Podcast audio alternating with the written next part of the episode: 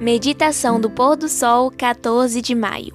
Correio do Amor. Vocês são a nossa carta, escrita em nosso coração, conhecida e lida por todos. Vocês manifestam que são carta de Cristo, segundo Coríntios 3, 2 e 3. Edileuza de Jesus é líder do Ministério da Criança na Igreja Adventista do povoado de Tatiaia, município de São José do Jacuípe, na Bahia. Com as medidas de prevenção estabelecidas pelas autoridades de saúde durante a pandemia, as famílias ficaram isoladas em casa, muitas delas em regiões distantes. Foi então que a irmã Edileuza teve uma ideia fascinante. Usando a máscara e carregando uma sacola, ela foi até o portão de uma casa, levando nas mãos um coração feito de cartolina com a frase Correio do Amor. Era como se fosse uma senha para meninos e meninas que correram em direção a ela. Cada criança recebeu uma carta falando sobre a saudade de estar juntos, além de um guia com versos bíblicos para motivar os pequenos a estudar a Bíblia e a lição da escola sabatina. O Correio do Amor foi uma ação na medida para o contexto da pandemia. Várias líderes do Ministério da Criança foram mobilizadas. Vestidas de carteiras, elas visitaram famílias para levar a cartinha com uma mensagem de afeto e presentes de incentivo para o estudo da Bíblia. Ao buscar pessoas sem acesso à internet, o projeto ofereceu uma dose de afeto capaz de motivar famílias adventistas afastadas pelo distanciamento social. Foi gratificante reencontrar as crianças e ouvi-las dizer que estavam com saudade da igreja, além de ver a retribuição dos pais que diziam sentir falta do Ministério da Criança e dos professores, afirmou Edileuza, que percorreu 12 quilômetros em uma moto para visitar 54 crianças. A irmã Edileuza e sua equipe foram uma voz de esperança para aquelas pessoas. Compartilhar amor e esperança é a característica cristã que mais se aproxima do caráter de Jesus. Cuidar do outro também envolve preocupar-se com sua salvação.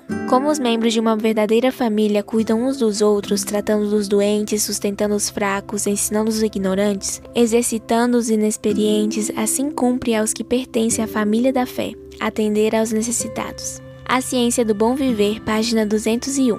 Que você tenha um feliz sábado na presença do Senhor que Deus te abençoe.